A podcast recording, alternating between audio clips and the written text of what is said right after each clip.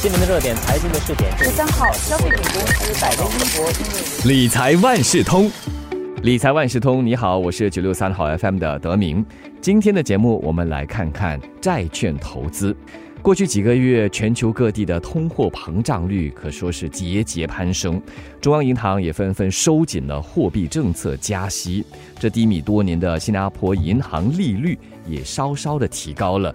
而且和这个市场债券利率挂钩的新加坡储蓄债券，也就是 Singapore Savings Bonds 的利率，也达到了三年多来的最高水平。在这样的一个通胀上升的环境中啊，债券这样的固定收益投资产品还值不值得投资呢？这一期的理财万事通，我们就来找答案。我也请华为媒体集团联合早报财经新闻副主任胡渊文和我们聊一聊高通胀时期的债券投资。渊文好，德明你好。不久前，大马西控股旗下的 Azilia 基金管理公司就宣布了第四次推出面向散户投资者的私募基金债券。虽然我们常听到债券这个词啊，但是它到底是怎样的一种理财产品？这个简单来说呢，就是公司跟你借钱，比如说跟你借一万块钱，那每年它也可能是付给你百分之二点五的利率，半年发给你一次，然后这个债券呢，比如说是五年，它到期到五年的时候，它就会把这一万块钱还给你，那个就叫赎回。呃，因为它每一次你收到的那个利息是固定的，所以呢，他们是叫做固定收益投资。嗯，都是投资。不过这个债券和股票有些什么不一样？其实有一些蓝筹股，还有那个房地产投资信托，他们也是有派发股息，但是主要的区别呢，就是它的股息不一定的。它可以这一次给你多，下一次给你少，看市场情况而定。那么债券是不可以这样做的，他说好给你多少就应该是给你多少，不然的话它就是违约啊。而且呢，股票你买了以后，你什么时候要卖出是你自己决定的，他不会说哦这一天我帮你赎回。对，还有一个最大的区别就是说你卖出的价格这不知道哈，是市场情况而定的。以新加坡储蓄债券来说。他会告诉你，十年期平均利息是百分之二点五，就是嗯，这十年里面每一年都是百分之二点五吗？呃，新加坡储蓄债券的那个利息呢是这样的，第一年到第十年，每一年都不一样，开始比较低，然后慢慢增加。到第十年是最高，比如说十年平均是百分之二点五呢，是你要放着十年才可以有啊。如果你打算只买一年的话，那你就要进去看一下它第一年的利息到底是多少。这样的一个利息分配法是新加坡储蓄债券也应用在所有的债券，还是？个别债券是不一样的一个派息法，和其他多数债券都不同。这个储蓄债券它是为了鼓励投资者长期的持有，所以它把更多的利息放在后面派发。那么一般的企业债券呢，它每一年的所谓的票息率，也就是利率啊，它一般上是固定的，但有一些它也会有一个条款，就是说我到了五年。如果我没有赎回的话，接下来我要支付你更高的票息率，就是利率。那么一般情况下呢，这个公司就会在第五年就把它赎回，不然的话，它每年要给更高的票息了。了解。那么说回目前这样的一个高通胀的环境里，会对债券投资起着什么样的影响？债券因为每一年你收到的钱都是固定的嘛，那么如果接下来市场一直加息，利率一直在增加，那你今天买的债券百分之三或者是四，可能过了两年哦，它比通胀率就没有高很多了哈。假设你有一千块了，那你买了这个收益率它是百分之三的债券，可是这一年呢，它通胀率结果达到了百分之四哈，那么一年之后你债券到期拿到一千零三十元。可是那时候物价又涨了百分之四，这笔钱相对来说你买到东西，呃，反而不如一年前这么多啦。嗯，是这个意思了。听起来好像有点不赚钱的投资哦。呃，就是说它稳定了，可是当利率上升的时候呢，它就有这个风险。但是好处就是说，如果这个债券没有违约，那你至少不会损失你的本金了。那还可以投资债券吗？也不是不可以。比如说，有分析师觉得可以考虑一些高收益。债券呢，或者通胀挂钩的债券，但是我这边要提醒的是，散户可以买的这一类债券其实是很少了，不多的哈。而且高收益债券有时候也有一个说法叫它垃圾债券，所以那个发行公司的信用评级稍微差一点。一般情况下，你觉得那公司不会倒，这很难讲啊，总是有万一的。不过呢，对投资者来说，虽然它可能吸引力没有那么好，但是它至少是一个可以预测的稳定收入啊。所以一般来说，在你的整体投资组合里，有一部分的债券还是可以的。啊，那今年以来，全球的中央银行也是加息不少次，然后他们也是一直在强调说，接下来还是会继续加息。其实市场对债券的收益预期已经有所调整，所以你看那个收益率已经是比年头高了很多。呃，那么如果你觉得这个收益率还有这个信用风险是可以接受的，那还是可以考虑投资。也就是说，虽然现在是高通胀时期，还是可以投资债券的，对吗？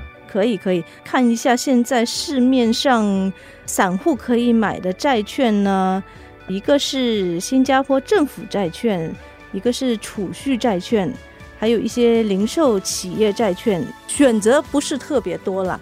呃，新加坡政府债券呢，就是由新加坡政府发行，那个评级是三个 A 了，那是非常高的，风险意思就是风险非常的低，最低投资一千元。政府债券的一个问题呢，它是不定期发行了，所以你要等到它发行你才可以去买。那么它每一次发行呢，它的期限又不一样，有时候是两年，有时候是三年、五年，甚至最长可以有三十年，看适不适合你投资的期限。而且它也是，如果比如说你买了十年的那个债券，你想提前卖出去，那个就得跑去公开市场卖。公开市场那时候卖多少钱？呃，也是要看那时候的行情啊，那时候的利率，种种的因素会决定。嗯，有可能你一千元买进来，结果卖出去只有九百九十块这样。这就是 SGS 新加坡政府债券。那么另外一个，刚才你提到的就是储蓄债券。据了解，这是一个很不错的储蓄工具，风险很低很低，甚至可以是百分之百没风险，是吗？对，其实对散户来说，如果你考虑新加坡政府债券，反而不如考虑储储蓄债券了，因为首先它也是没有风险。而且它的一个好处是你什么时候想赎回都可以，每一个月都可以赎回。比如说你买了才一个月，对吗？你赎回它还是会发给你这一个月的利息。那么和其他很多都不一样。比如说政府债券，你买了一个月还没有拿到半年一次的那个利息，对吗？那你卖出去那是没有的，不会给你的。看一下这一次啊，六月初要发行的储蓄债券。第一年的利率呢是百分之一点四三，第十年就慢慢的增加到了百分之二点七一，十年的平均是百分之二点五三。目前这个比市面上大多数的银行定期存款都是来得高的哈，尤其是那个首年一点四三哈，也是高过很多定期存款。那么零售企业债券呢？顾名思义，企业发行的了，不是政府发行的，看个别企业。它的财务状况、信用程度，基本上会决定它的收益率是多少。假设一个很糟糕的情况，就是那间发行的公司它陷入危机啊，没有营运资金或者是流动资金来发票息，那时候就说你的债券。已经是违约了，他们半年一次发不出来了。那更严重的是，这家公司无法经营下去，它资不抵债，最后你可能就是那个资本都拿不回来了，这是最坏的情况。但是目前新加坡交易所上面售企业债券非常非常的少，淡马锡之前有发行过两次零售债券，收益率现在都不到百分之二。新行有一个二零二四年到期的零售债券，收益率呢差不多是百分之二点六多这样，但是要买的话就得去证券交易所去买了。还要提醒一下，说在交易所买卖零售债券的时候，不要只看那个票息率，因为它不是你的实际收益率，你买的价格有可能是超过。它的 par value，比如说原本是一千元，它可能是变成一千零二十元买一千股，那这时候就算它的票息率是三，它的实际收益率其实是低过三了。刚才你提到的 Zelia 基金管理公司推出的私募基金债券，这是属于企业债券吗？它其实有一些不同。这个私募基金债券呢，它是有很多个。私募基金的投资组合所带来的这个现金流支持了，然后这些基金呢又是有好多个知名的基金经理管理，和企业债券本质不同，但是基本上对投资者来说那个概念是差不多的，就是它固定给你那一笔钱。嗯，我想大家关心的是风险，两者的风险怎么样？特别是这个私募基金债券，风险的话，其实每一个都很难。很难直接做比较了，因为本身的结构不同，业务不同。那么如果说是私募基金债券呢，它的资产类别本身流动性比较低啊。私募公司它的股票没有一个活跃的交易市场，所以基金如果要退出投资机会呢，有时候时间比较长，回报率也不一定非常好。但是也不能说它的风险比较高，因为它的整个投资组合，因为有那么多个基金，它是很分散的。而且 SGO 这一类的私募基金债券，他们在结构上已经有一个保障的功能，可以帮助你抵消它投资的下行风险。就是说，如果它到时候没有足够的现金流来支付的话，它可以动用一个设施啊，那个现金设施来支付这个票息。听了原文介绍了那么多不同种类的债券，在选择上，专家有没有些什么样的建议吗？如果是你要寻找稳定的收入呢，那么就考虑新加坡政府债券，或者就是这个储蓄债券，还有淡马锡的零售债券。你可以接受风险稍微高一些呢，可以考虑新航的债券。还有刚才提到这个 SGO Seven，甚至是 SGO 前几个系列的私募基金债券。最后，投资者应该怎么认购和投资债券？呃，要认购任何的债券呢，先要去申请一个中央托收户头 CDP account。